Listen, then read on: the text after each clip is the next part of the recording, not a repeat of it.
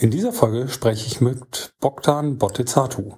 Er ist Senior E-Thread Analyst bei Bitdefender und er wird uns heute erzählen, was alles hinter den Kulissen passieren muss, damit eine Bitdefender Box dein Smart Home so absichert, dass du vor Cyberattacken geschützt bist. Ich wünsche dir heute viel Freude mit diesem spannenden Interview.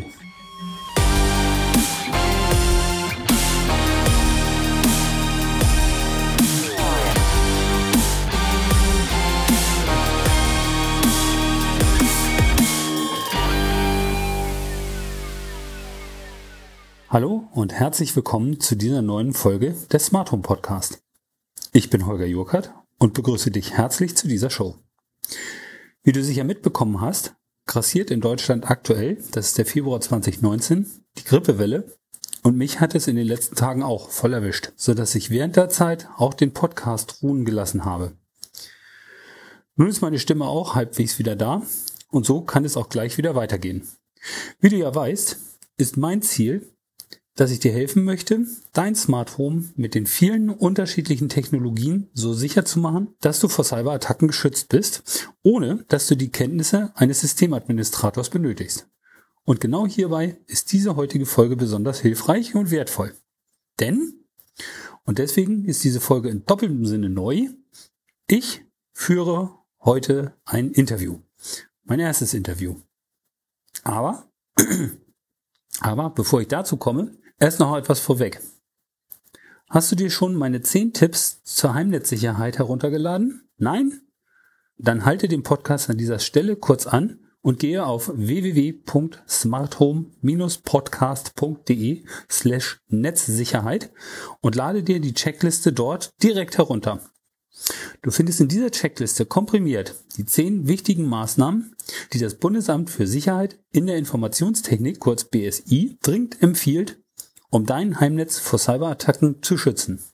Du kannst die Tipps auch in der Folge 9 des Podcasts auch direkt noch einmal nachhören. Also, lade dir die Tipps direkt unter www.smarthome-podcast.de slash Netzsicherheit herunter und setze sie direkt in deinem Smart Home um, damit du sicher vor Cyberkriminellen bist. So. Aber nun zu meinem ersten Podcast-Interview. Meine Leitung geht heute nach Rumänien, genauer nach Bukarest, Dort bin ich verbunden mit Bogdan Botezatu, kurz Bob. Bob ist Senior E-Thread Analyst bei der Firma Bitdefender. Also der Firma, die die Bitdefender Box baut, die ich in der letzten Podcast-Folge vorgestellt habe. Was Bobs Aufgaben dort sind, welche Expertise Bitdefender einbringt, um dein Smart Home zu schützen und was alles im Hintergrund geschieht, damit die Bitdefender Box so funktioniert, wie sie funktioniert, das verrät Bob dir in der folgenden spannenden Stunde. Das Interview ist auf Englisch gehalten. Das sollte dich aber nicht abhalten, es zu hören, da es viele Erkenntnisse bereithält, was eigentlich im Bereich Cybersicherheit so abgeht. Sofern Bedarf einer Übersetzung oder deutschen Zusammenfassung besteht, lass es mich wissen per Mail oder das Kontaktformular auf der Webseite und wir werden das dann nachträglich in die Shownotes dieser Folge veröffentlichen. Nun aber eine interessante Stunde mit Bob Botezatu von Bitdefender. Hi, Bob. First of all, I would like to thank you very much for joining my show. Also, a big thanks for your colleagues here in Germany, Anna and Tim. They are supporting me in a fantastic manner and give me the opportunity to speak with you today. More than this, they sent me a Bitdefender box for testing and creating videos for my audience, which can show the easy handling of the box and the wide range of security features. Bob, welcome to the show. This is so cool. Uh, yeah. um, I, I, hope you like it because it, it's really, really a great tool. Uh, I'm using it daily. Uh, it, it, secures my parents' home, my home, yeah. Uh, my in-laws' home, and it's very easy for me to manage that. Yeah, yeah. Uh, thanks for the introduction. Um, I don't know how much you know about me. Uh, my name is Bogdan Botezatu. People call me Bob. Um, I'm a director of threat research at Bitdefender, and uh, I've spent the past almost 11 years uh, working for this specific company. Um, I specialize in threat research. Um, I've done my fair share of anti-malware um, uh, research in uh, in the past few years, and uh, I'm now uh, coordinating a project that provides free decryption utilities uh, for people infected with ransomware. So uh, this is mostly what I'm uh, what I'm famous for in the uh, cybersecurity space. I'm not yeah. that famous, but yeah, let, uh, everybody wants uh, one, once in a while to believe so.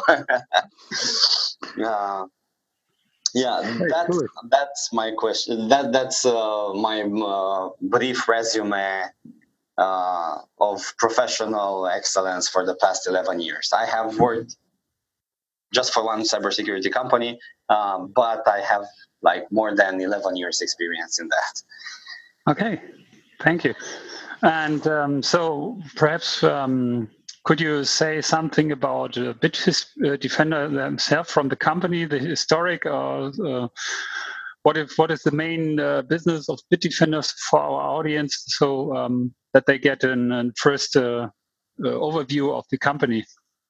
Okay, sure. Uh, it will be my my pleasure. So uh, we started as a cybersecurity. Uh, we started as an IT company uh, sometime in the 90s, um, immediately after the communist regime fell.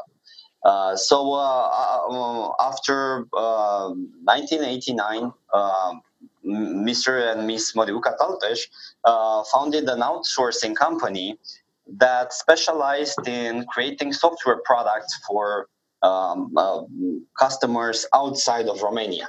Uh, they were successful. They were building uh, secure, They were building these um, uh, software products, but because of our geographic positioning between Russia and Bulgaria, uh, we would get hit with lots and lots of malware. Uh, it was back in the 90s where the communist bloc was still very, very famous for writing malware because they were very good at engineering and computer programming, and they were very upset on the Western countries. Uh, right after the communist bloc fell, you know that um, um, people uh, were being laid out, uh, they lost their, their jobs. Uh, they were really upset on the fact that communism wasn't a part of their lives anymore. Uh, so they fought it. They, they, they fought capitalism how they uh, thought it was the most effective by writing malware. And this malware would hit Romania first because we were neighbors. And uh, by mistake, we would pass it along to our customers uh, via uh, uh floppy disks that we would send our programs uh, on. And it happened a couple of times. Our partners reached out to us and they were like, uh, You keep infecting us. We have an issue uh, because we don't have a security solution that's able to mitigate the Russian or Bulgarian born malware. Uh, so um, uh, we would ask you to create a, a security solution uh, for us to use in house. And this mm-hmm. is how uh, the company that Mr. and Miss Măriuca Talpeș were um, running at that point started to create security solutions uh, we started building uh, an in-house tool for our partners which proved to be so good that uh, our partners said we don't want anything else but the security solution and yeah. that's when we launched um, a product that was called avx antivirus expert uh, which later turned into bitdefender as a commercial product yeah. Uh, we have seven for the past 17 years we uh, provided security solutions under the Bitdefender brand. We have become one of the best security solutions on the market in terms of protection and detection.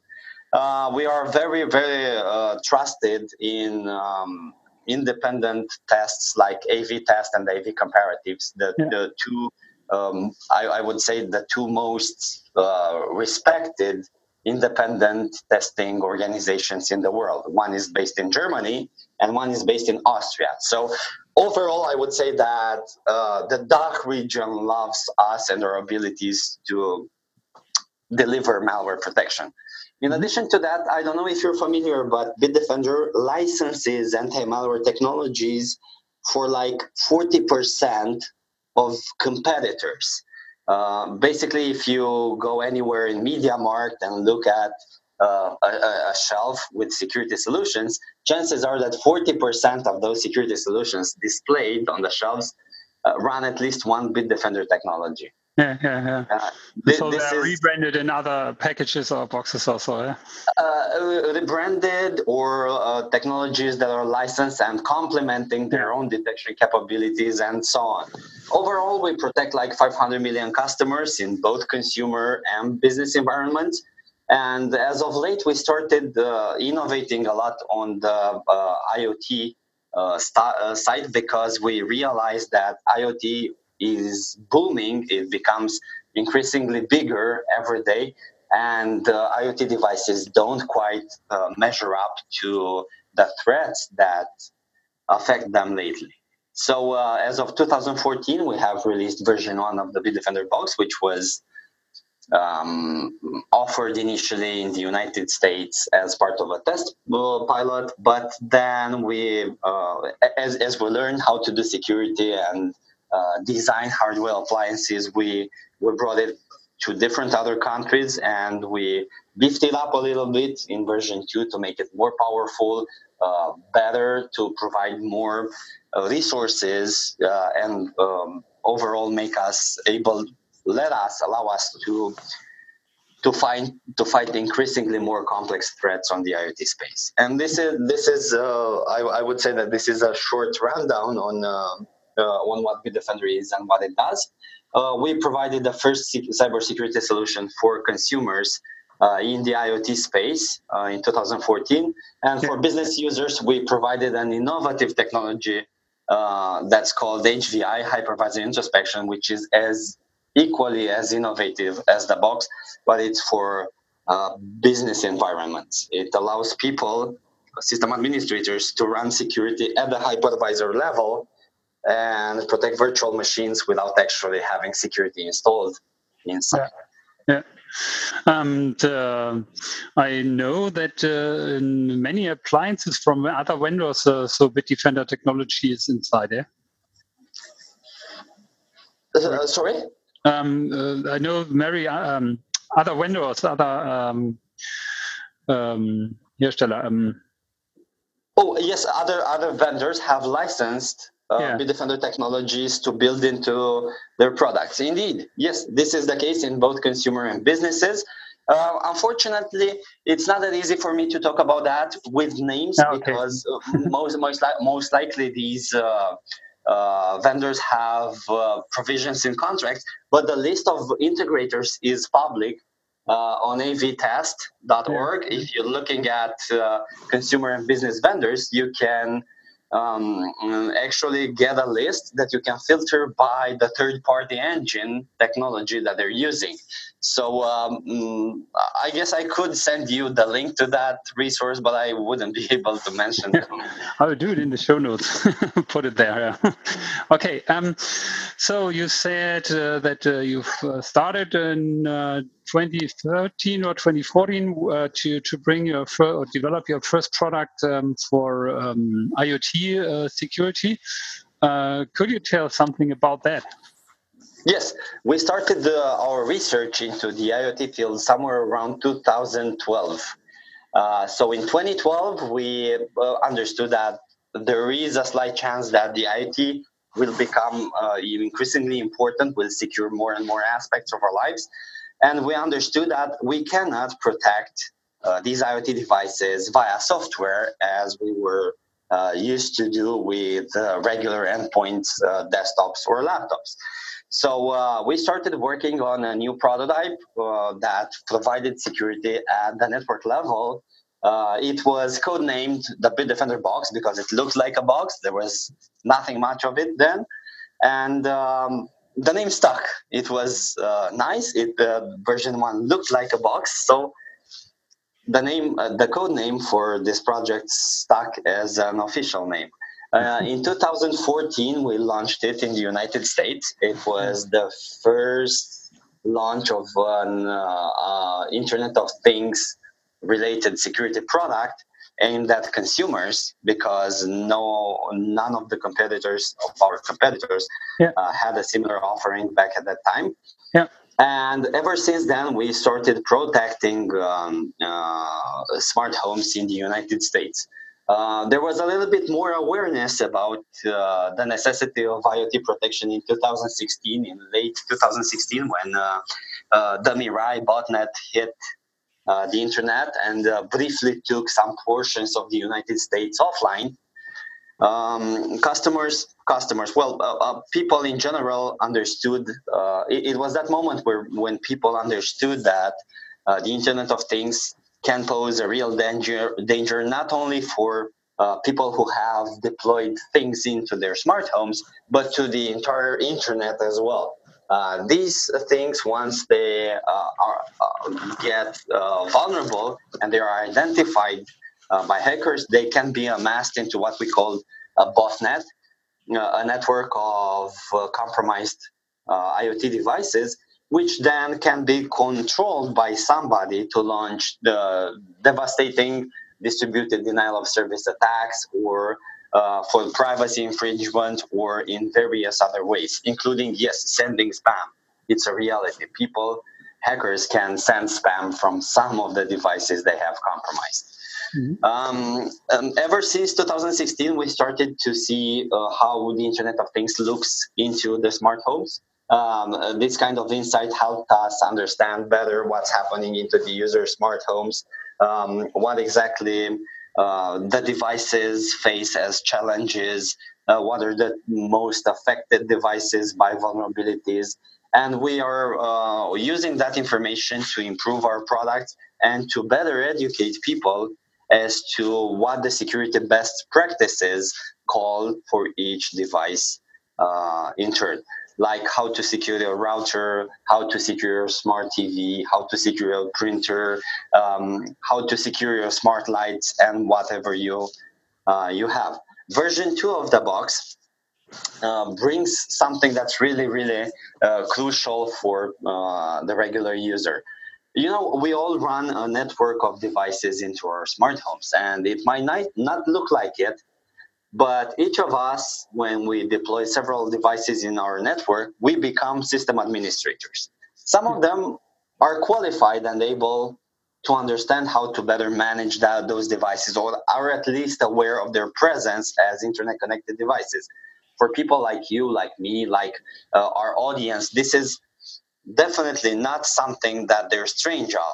But for people like my father, for instance, the elderly who are using uh, these kind of devices passively, it's very difficult to manage these devices and understand when they become vulnerabilities. So yeah. uh, we launched a technology that is called vulnerability assessment, which acts as your private uh, system administrator. It constantly probes your devices across the network uh, every once in a while, or when you first connect them to your network, and look for uh, specific telltale signs of vulnerability. Like uh, maybe you have um, the telnet or the SSH service exposed.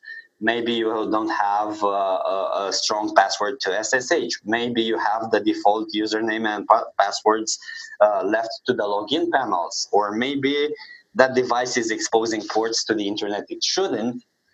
Or maybe it runs an outdated and vulnerable version of the firmware uh, These are things that uh, people don't usually pay too much information about, um, too, too much attention to.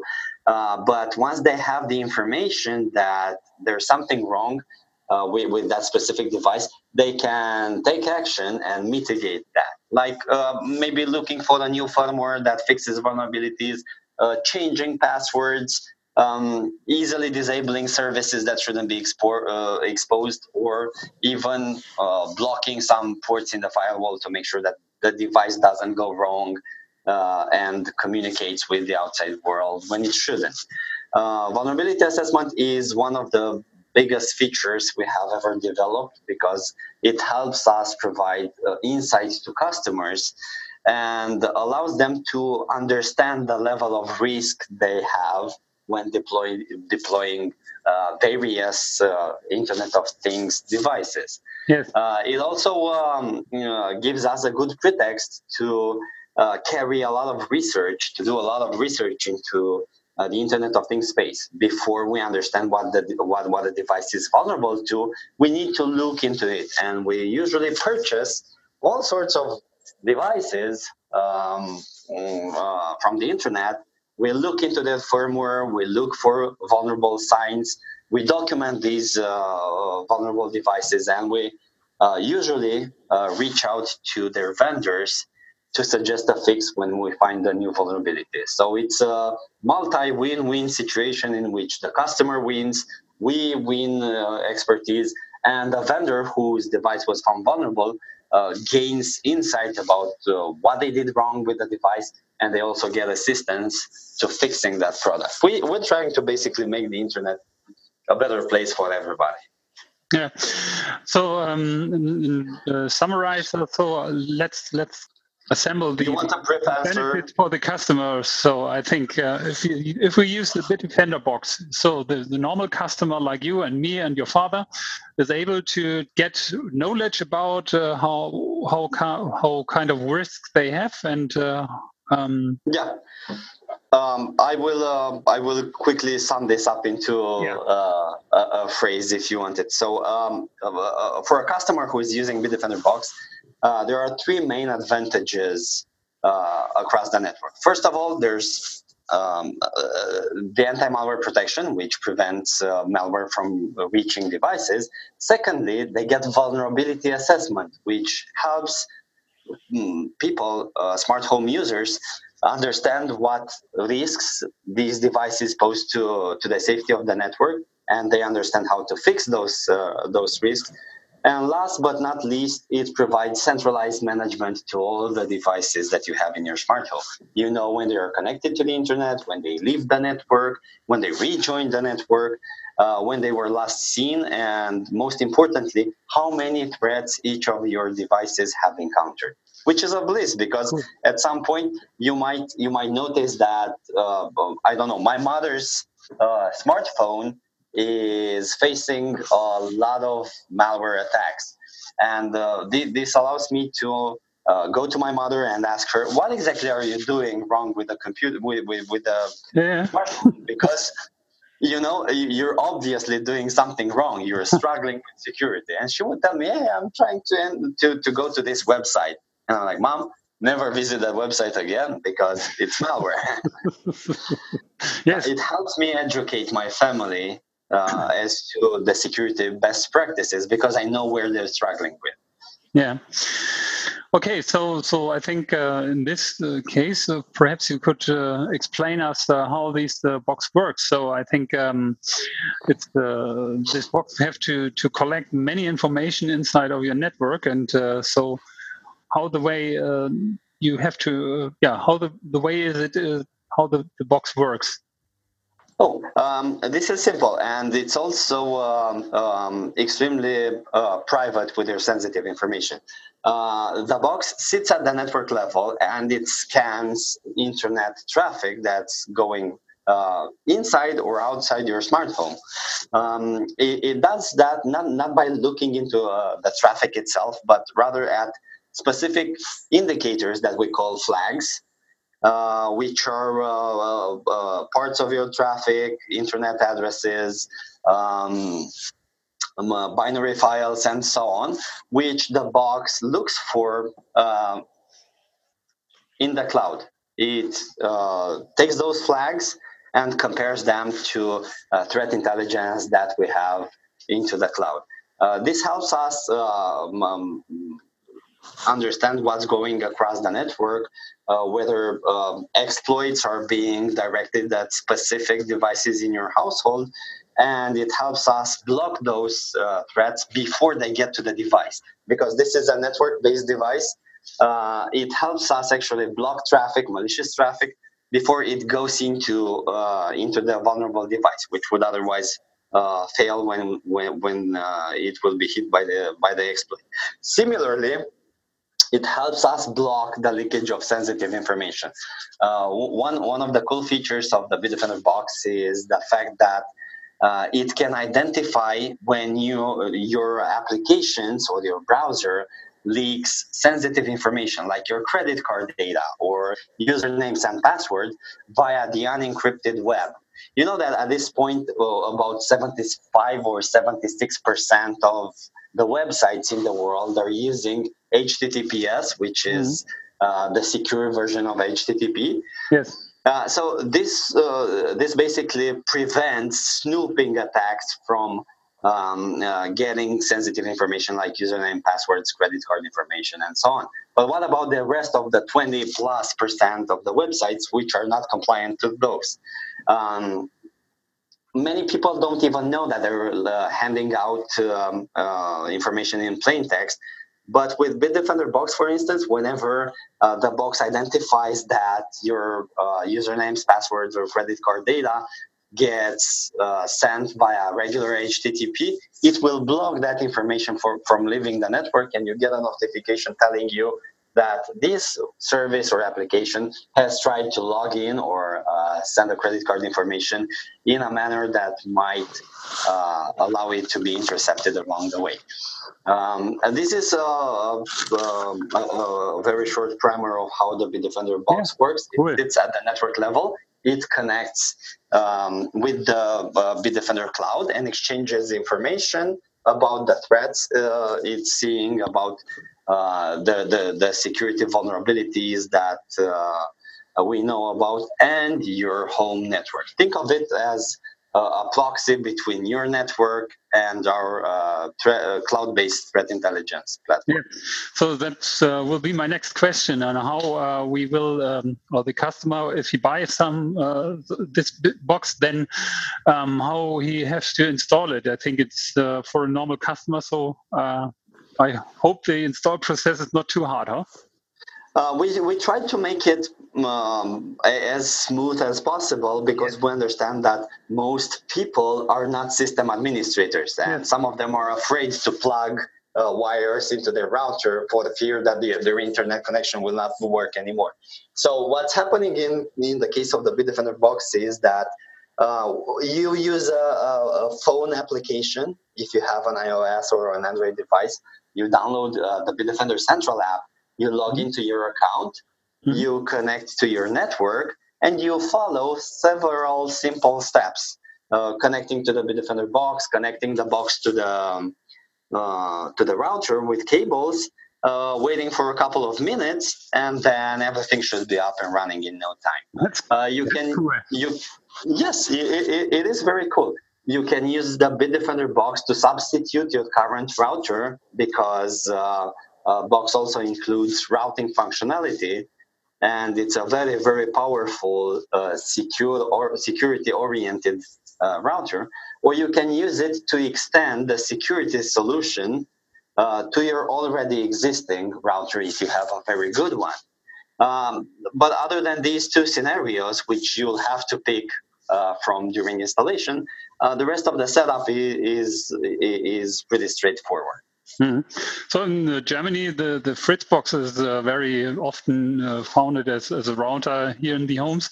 So I think um, is uh, yeah perhaps if uh, you could explain how we we put the, the network traffic. Um, is it like a proxy server or um, is it another technology how, how it works in, inside the network? Like I am not very familiar of uh, the restriction that uh, the Fritzboxes uh, puts uh, to the user. Can you, if you can log into uh, the box, yeah. into the Fritzbox, for instance, yeah. um, is it uh, is it also a modem? Yeah, yeah, sure. The box. It is a modem, right? Yeah. So you can use the Fritzbox as a modem, and from the Fritzbox you can use the Bitdefender box as your household router. Um, oh, okay. This helps you get all the features uh, of your uh, of your Bitdefender box, even if uh, you are connected to uh, the internet via modem. Um, that's uh, that's the easiest setup. Uh, alternatively, you can create an access point from the Bitdefender box to make sure that your devices are connected to a secure Wi-Fi, and the rest of your home maybe you would like to have on, on your old infrastructure. But uh, my recommendation would be to use it as a primary router to your smart home. Uh, because uh, the box is really, really powerful and can uh, provide sustained outputs that go into the uh, gigabit limit. Mm-hmm. I have a, a, gigabit connection at home, and uh, worst uh, worst uh, throughput rates that I've uh, recorded was uh, 850 megabits a second up, and like 400 megabits, uh, um, 8, 850 megabits a second download, and 400 450 megabits per second upload. in a in a gigabit scenario, this is a, a really really good throughput. So that, that's very cool. So you can uh, um, decide for yourself that you put all your smart smart home devices and IoT devices to a separate network or, or separate Wi-Fi. Um, yes. Where where the yeah. Bitdefender box is then the, the router or the gateway. Yeah? Yes, uh, and there's another uh, interesting aspect which we have uh, launched relatively uh, recently.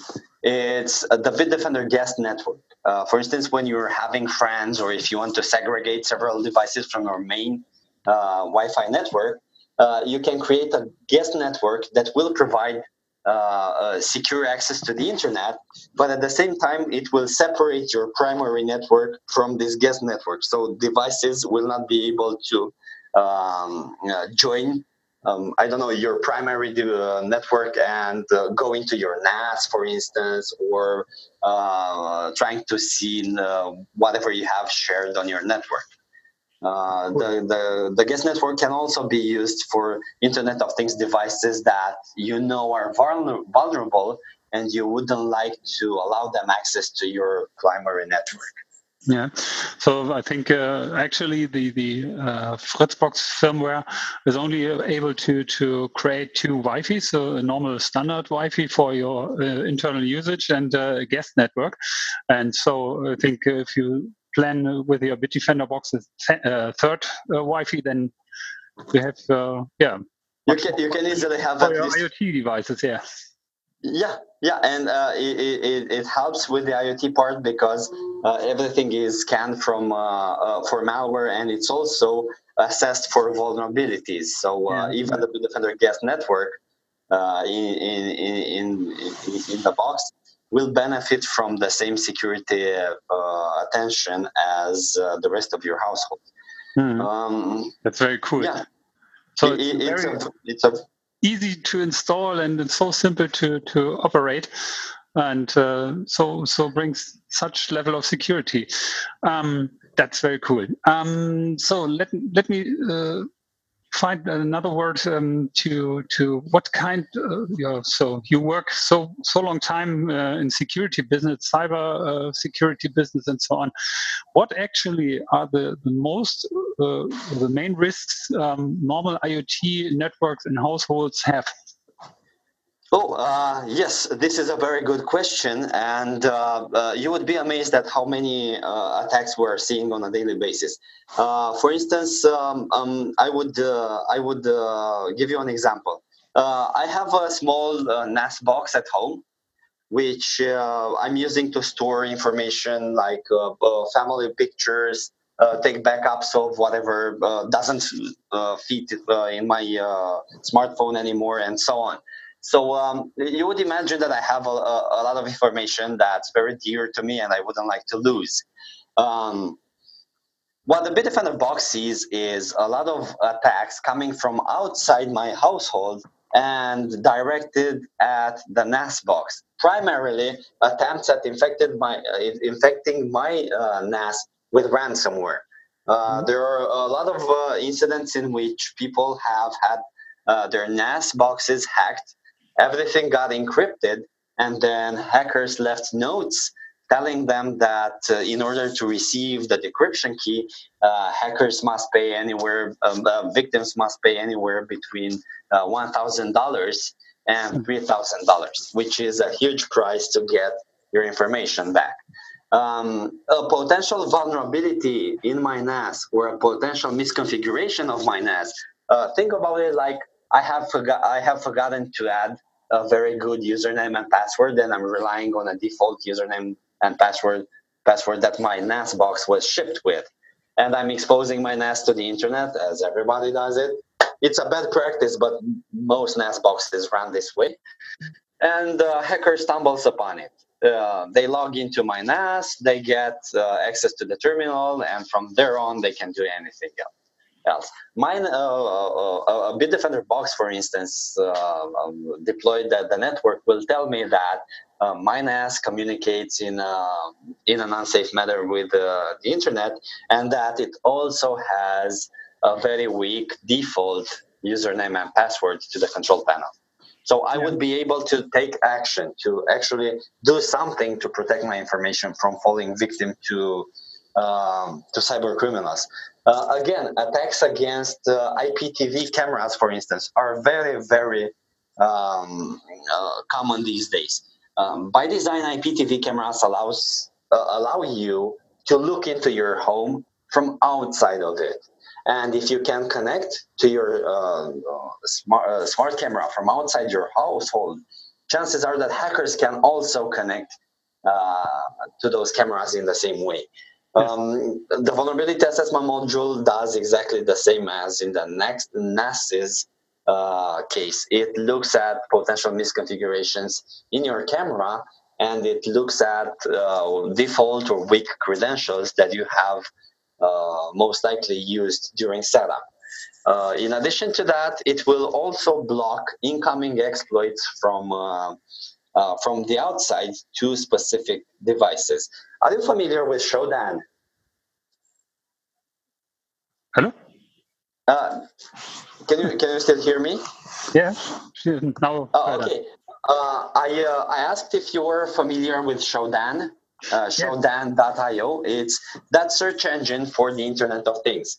It helps anybody, including cyber criminals, to query the internet for vulnerable um, um, Internet of Things devices and get uh, IP addresses and ports uh, for them to connect to.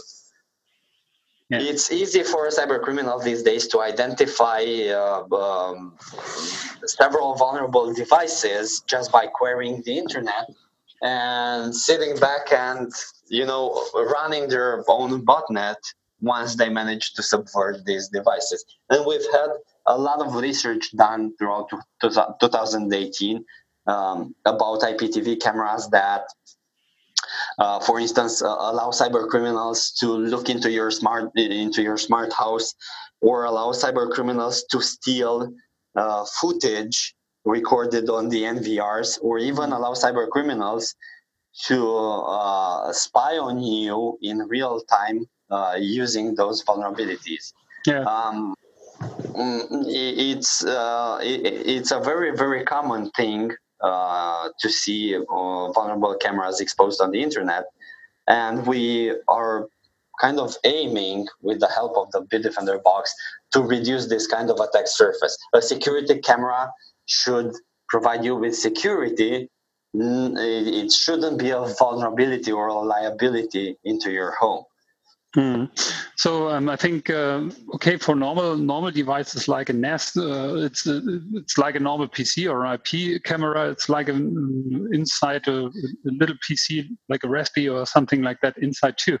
But other devices, so like a, an oven or a fridge or something like that, are much more intelligent as uh, I think three or five years ago.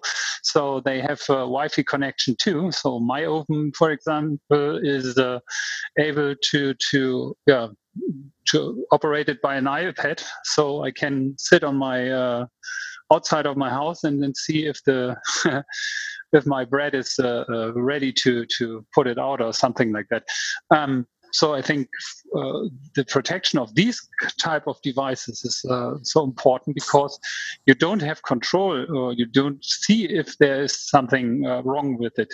So um, exactly yes, uh, you you don't have uh, a, a, a, very uh, thorough way of interacting with, let's say, an oven, a smart plug, or a smart door lock, right? And uh, you you don't really know what's inside. There are there are what we call uh, black boxes, uh, things that exist into your uh, your home. They work beautifully, but you have really no control over what's happening there. Um, Bitdefender Box provides this kind of visibility. It, it allows you to understand if there's something wrong with the firmware, because um, as you mentioned, you have an oven that uh, takes gas or electricity and converts it into heat you have smart door locks that physically keep attackers out of your home, right? So we have let's say that we, we have trusted our physical security into the hand of the some applications most most of, of these devices being made in china with no security and we hope we pray to god that everything works right where yeah. nobody that's ill intended stumbles upon them to exploit them yeah. which is wrong because uh, chances are that if they're visible from the internet they will be identified by somebody and used uh, against the vendor. Mm. Um, and, and how, cooking how, units particularly. Hmm. And my, my next uh, point is how, how the, the Bitdefender box works with all these products together. So knows the, the Bitdefender some some like a, a fingerprint of the firmware, or do, does it works like uh, uh, only with works over the network traffic uh, to analyze that, or how how it detects the firmware of such my oven is not the correct or is manipulated? It's a mix of the two. Uh, I mentioned before that we run this vulnerability assessment program in Bitdefender in which we buy a lot, a lot of devices. Those devices get handed to researchers, and uh, the, the first things that the re- uh, researcher would do is dump the firmware from the device or uh, download its firmware from the website if it's available, and manually inspect it uh, for known known signs of vulnerability, like looking for, uh, instance, um, after uh, hard-coded usernames and passwords that some vendors might uh, sneak into the firmware for support purposes. Um, some vendors will sneak inside the code a default username and password, and whenever you call the call center uh, for support, they wouldn't ask you for the password. They will log in with the same password they have deployed across the firmware. This is a vulnerability because once it leaks out, anybody can hijack your device. If we identify that, we will document the firmware version we have seen and the device type and the device make and model, and we'll add that information to our um, uh, library of vulnerabilities that we know about. Secondly, we use automated testing functionalities like fuzzy testing for the firmware to understand where it where it fails and once it fails, uh, we can document that and again create a smart card, uh, uh, uh an information card uh, mm-hmm. for that specific device. Okay. And the box, you know, after uh, imagine that we're doing this for hundred thousands, I guess, of devices with different firmware models, with different vendors, and so on. We build cards. We file them into our threat intelligence library, and the Bitdefender box will sit at the network.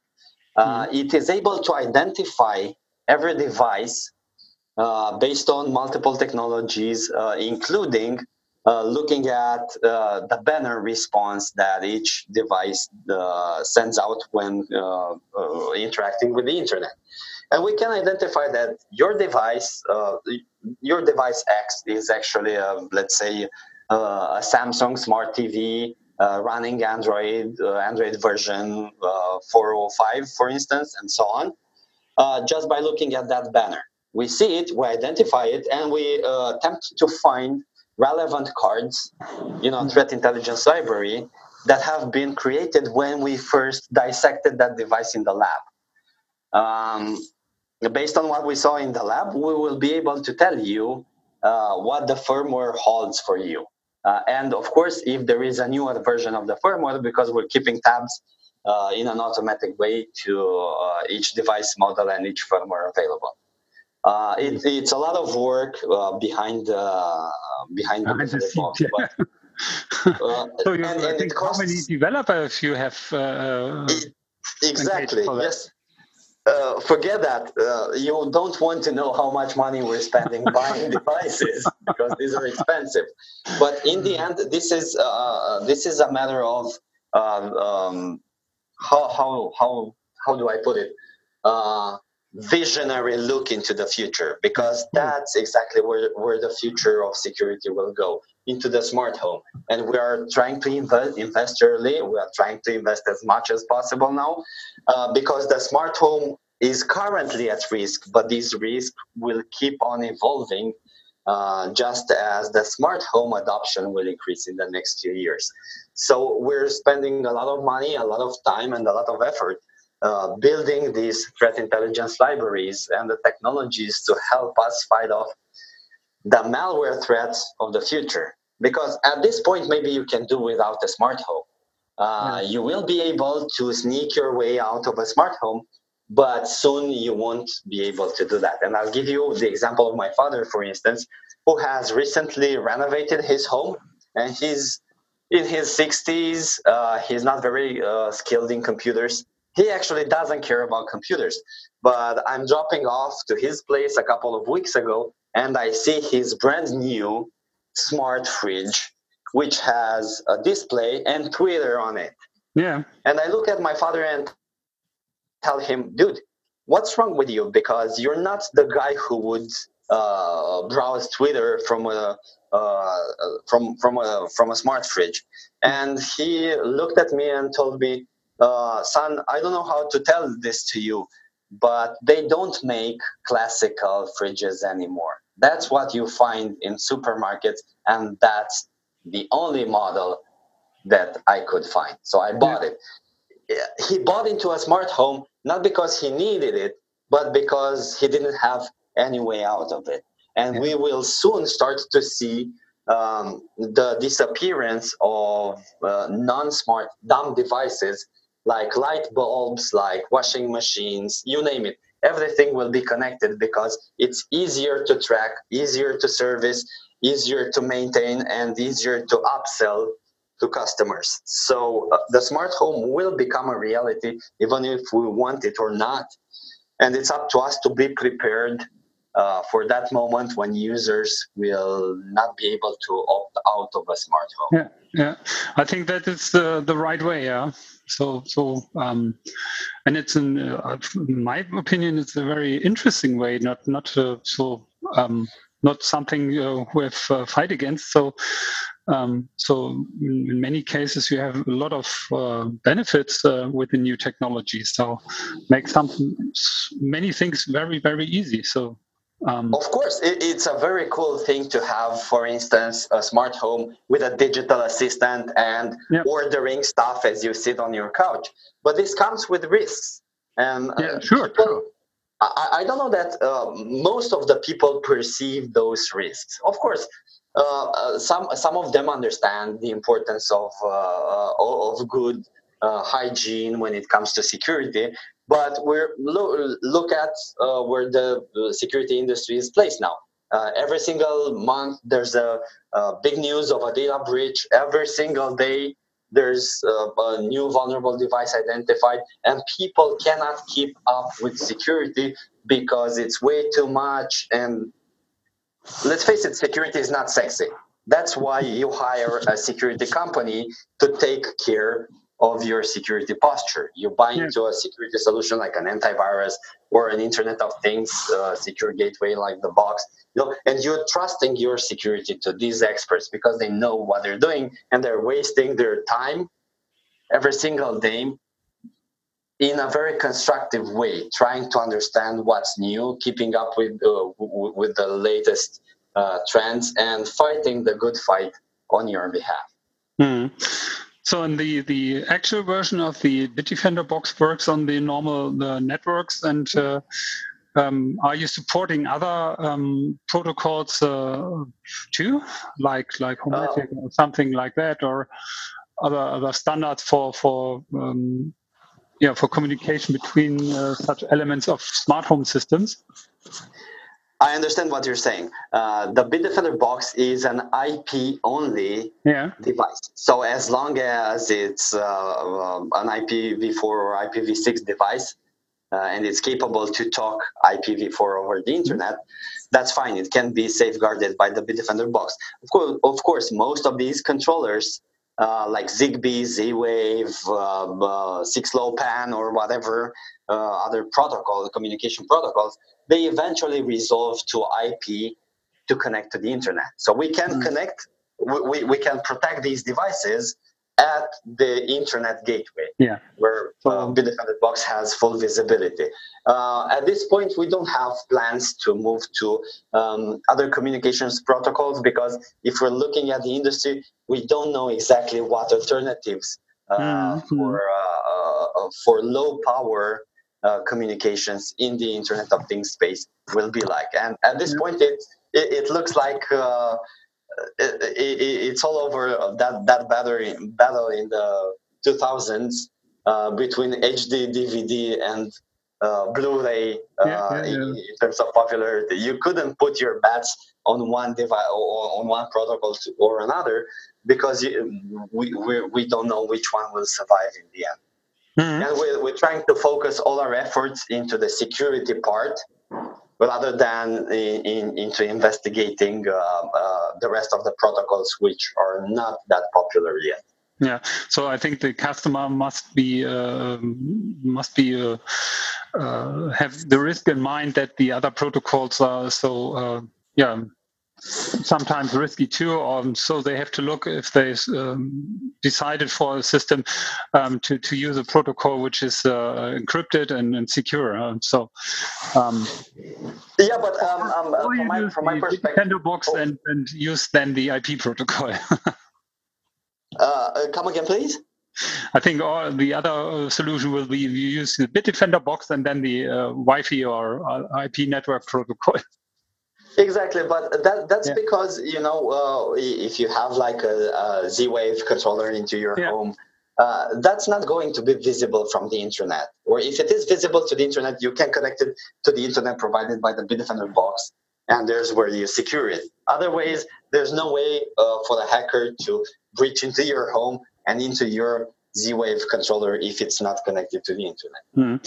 So I think uh, that are lot lots of benefits, and and I think I, I will congratulate you to this wonderful box because um, it's I think so simple and easy to use, and and so so brings us so many securities. So and and uh, you have. Uh, very good um, informed us uh, what what kind of work is behind the scenes, and so um, I think if, if we do that in mind or have that in mind, then then uh, I think the effort or the invest you have to do for this Bitdefender box uh, is so no not so so uh, so much. So I think it's uh, yeah a good thing for everybody and uh, to to to to buy this box and and have so much more security. Um, so perhaps you can uh, uh, tell us um, what kind is inside the box, or, or, what what do do you need to to have it uh, state of the art and up to date? Um, is there a software maintenance inside, or Oh yes, uh, the Bitdefender box is uh, has of course the physical part, the circuitry and the, who, the, the, the shell, the case. But what's, what, what makes it special is the software inside, uh, which acts as a portal between your network and our cloud infrastructure. Uh, fortunately for customers, um, the box uh, automatically updates itself if you want it. Uh, there's an option in, uh, in, in the control application that uh, lets you toggle automatic updates on or off. And if, if they're on, it will always stay up to date with the latest firmware version. This mm-hmm. way, you won't you won't be exposed to um, the kind of security risks that you now have on routers when you all run old firmware that's vulnerable. Bitdefender's firmware is always up to date and it's constantly being fixed. Mm-hmm. So uh, you not only get the latest features, you also get the latest security uh, updates as well. Yeah. Um, it's being actively maintained, and the the threat intelligence information is not stored on the box; it's stored on the cloud, so you have real time access to it. Every single second, we um, identify.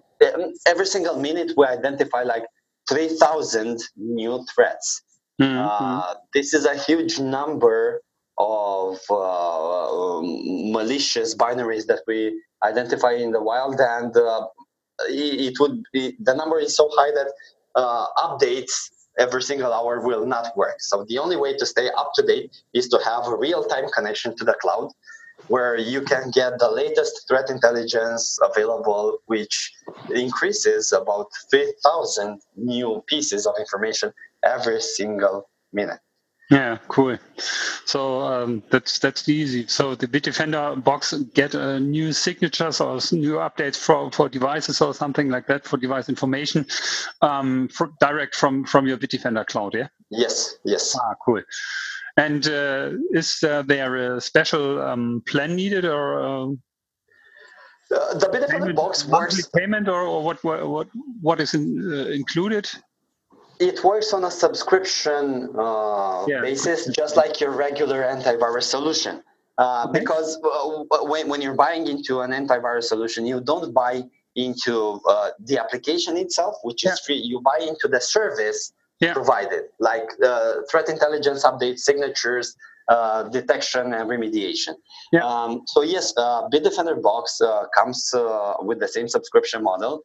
Uh, I say it's uh, $99 a year.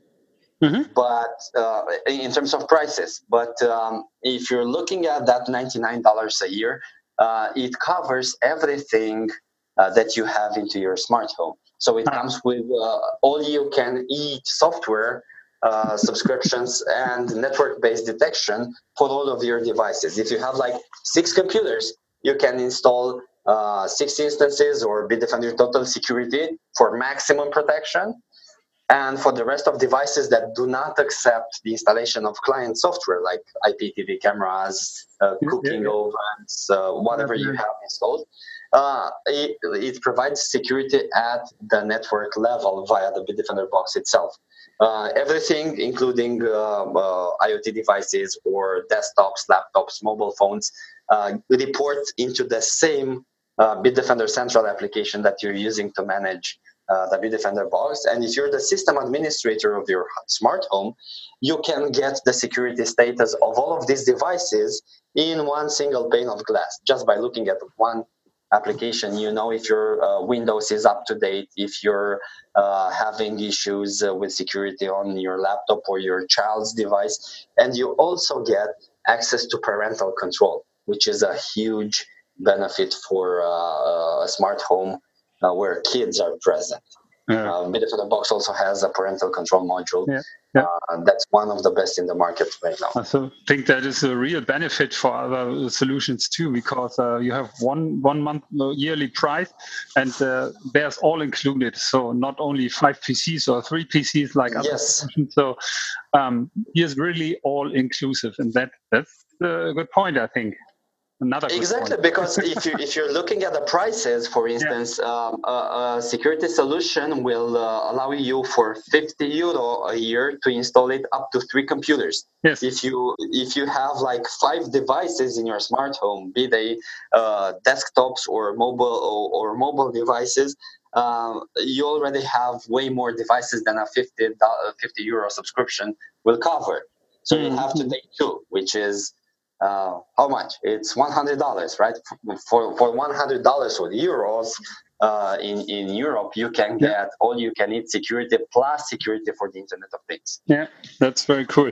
So I think uh, we have talked just an hour. I think, and uh, so I think this product is very very interesting, and uh, I can only recommend to to everybody to to buy it because uh, so many benefits of security and, and risk protection in, one one product. I think uh, I, I didn't found it other other otherwhere by your competitors, and so uh, uh, there were a couple of uh, attempts, but uh, um, really. competitors have yes. there was the Norton Core, for instance, as one of our um, um, a, a, similar product for the Internet of Things. Uh, F Secure, I know they had something. Um, I I don't know how it was called. And there was another um, uh, another player. Uh, uh, I forgot their name, but uh, they uh, they backed off. Most of them have retired these product lines because it was a little bit more difficult to maintain that the traditional yeah. security solution, and it was very expensive to maintain. You know, at the end of the day, we are um, we security solution vendors are more of a software company than of a hardware company. And it's very difficult to break into uh, the hardware manufacturing market if you're not Google, for instance, right? They can afford to go uh, with low margins on Google Homes, or uh, they can afford the engineering required to build a beautiful product that works, that doesn't catch fire, or that doesn't pose uh, um, I don't know what what kind of hazard to the user. It's difficult and it requires a lot of investments, both in money and in talent, to keep uh, a hardware security solution product uh, alive and thriving. Okay, yeah. So real, real to we come to the uh, to to the end. I think. Um, yeah, let's let's uh, have uh, last word for you. What can uh, customers do to protect their home uh, outside of the Bitdefender box? That is the best thing they could do. But uh, do you have a special tip or a special idea? What, uh, yeah, what could they do? of course, bring more yes. in their home. Yes. First of all, when you design your smart home, I would like um, to kindly ask everybody to think with their mind, not with their wallet when they're buying into the smart home. Uh, we usually uh, tend to buy uh, cheap or uh, very inexpensive products because we don't know if we will like that concept of smart home and we don't want to, uh, to waste money. Uh, when we buy into the first devices, which are cheap because they really don't have any security in place, and that's where vendors saved money um, we tend to stick with them because we love the idea of automation in, in our homes. But these vulnerable devices will pile up to uh, to create a very very big security problem for us in the near future. So when you're buying into your first smart devices, go for a respectable company that has a solid trace record with security. Uh, mm-hmm. If you're buying a smart switch, buy it from a big brand if you're buying a, a, a smart plug uh, for your uh, living room lamp, go for a brand that's known to respect security, that's known to provide security updates, that's known for not pumping a product on the market and then disappearing, yeah. because that will leave you with a vulnerable product in your network. And it's your network, it's your, your home network we're talking about. Um, secondly, uh, be aware of the devices that you have in your smart home. Uh, most of the times, uh, especially when we go for some smart switches, we hide them under the drywall. Uh, we camouflage them somewhere, and when they're out of sight, they're out of our mind. We don't uh, usually remember that uh, these things are in our smart home and might benefit from a software firmware update uh, every once in a while. Just like, you know, for one day going home and thinking about uh, today I'm going to check if there's a new firmware version for my smart switches, which are hidden somewhere under the wall. Nobody does that. Keep tabs of these devices and from time to time do it because it's good for safety. And third, and probably one of the most important things, whenever you get the option of changing the password to a, a device that ships with a default one, do it. If it's a router, if it's your smart TV, if it's your lamp, uh, smart oven, whatever, if it comes with a default username and password, change them. Yeah. That's important. And that will help you get some basic coverage of your smart home in terms of security. It will not protect you uh, of all attack avenues. And I guess that, in all honesty, nothing can protect you against all kinds of uh, attacks, but it will dramatically uh, uh, diminish the attack mm-hmm, surface mm-hmm, mm-hmm. and will give a potential attacker a run for their money. Yes, I think that were three very important expe- uh, aspects. And so, um, yeah, thank you for that. All right. So I think uh, that was a very informative uh, call. So thank you f- for spending your time with me. And my it was my pleasure. And um, uh, if you want to uh, get something extra to read, we have created the first uh, uh State of the Internet of Things report based on cool. information about Bitdefender Box with which devices are the most vulnerable, what kind of vulnerabilities affect the smart home, and so on. So, with your permission, if you're interested in that, I will uh, send the document to him and these guys will uh, get back to you uh, with the PDF. And I can uh, put the link to, to my website? Of for, course you can. For the audience, yeah? Sure. Yes, oh, of course. I will do. Great. That's, that's cool. Okay. Okay, gentlemen. Then I say thank you very much. It was a pleasure to, to speak with you. And we hope we hear us again or see us again. Have a Bye. good one. Bye, guys. So, das war mein spannendes Interview mit Bob Botezatu von Bitdefender. Ich hoffe, dir hat diese Folge genauso die Augen geöffnet wie mir. Ich bin total überrascht gewesen, wie viele Angriffe insbesondere äh, auf Heimnetze mittlerweile durchgeführt werden und was die da alles äh, mittlerweile im Hintergrund reporten und auswerten. Das äh, war für mich schon ein echter Augenöffner. Schau dir dazu vielleicht auch nochmal den Schwachstellenreport an, den Bob erwähnt hat. Äh, den Link dazu findest du bei mir in den Show Notes unter www.smarthome-podcast.de slash 011 für die elfte Folge. Ja, ansonsten kann ich dir nur empfehlen, leg dir eine Bitdefender Box zu und äh, damit hast du dann auch eigentlich erstmal Ruhe, ähm, was äh, solche Cyberangriffe geht. Ähm, die Installation ist wirklich kinderleicht. Schau dir dazu auch das passende Video nochmal an. Auch das habe ich dir in den Shownotes verlinkt. Und äh, auch den Link zur Bitdefender Box, um sie zu kaufen, zum Vorzugspreis, ähm, findest du in den Shownotes. So. Das soll es für heute gewesen sein. Ich hoffe, dir hat diese Folge gefallen und äh, du bist auch beim nächsten Mal wieder dabei. Lass mir doch gerne mal dein Feedback bei iTunes da. Damit hilfst du mir natürlich, den Podcast weiter zu verbessern. Sag mir einfach, was kann ich besser machen, äh, was würdest du gerne hören. Und andere können sich dann dementsprechend auch bei iTunes ein Bild machen und den Podcast abonnieren. Damit hilfst du mir natürlich, meine Reichweite zu vergrößern und äh, den Podcast noch äh, weiter zu verbreitern. Dafür danke ich dir schon mal ganz herzlich im Voraus. Ansonsten würde ich mich freuen, wenn du nächstes Mal wieder dabei bist beim Smart Home Podcast. Und äh, ja, wünsche dir bis dahin eine schöne Zeit und alles Gute. Bis dann, dein Holger.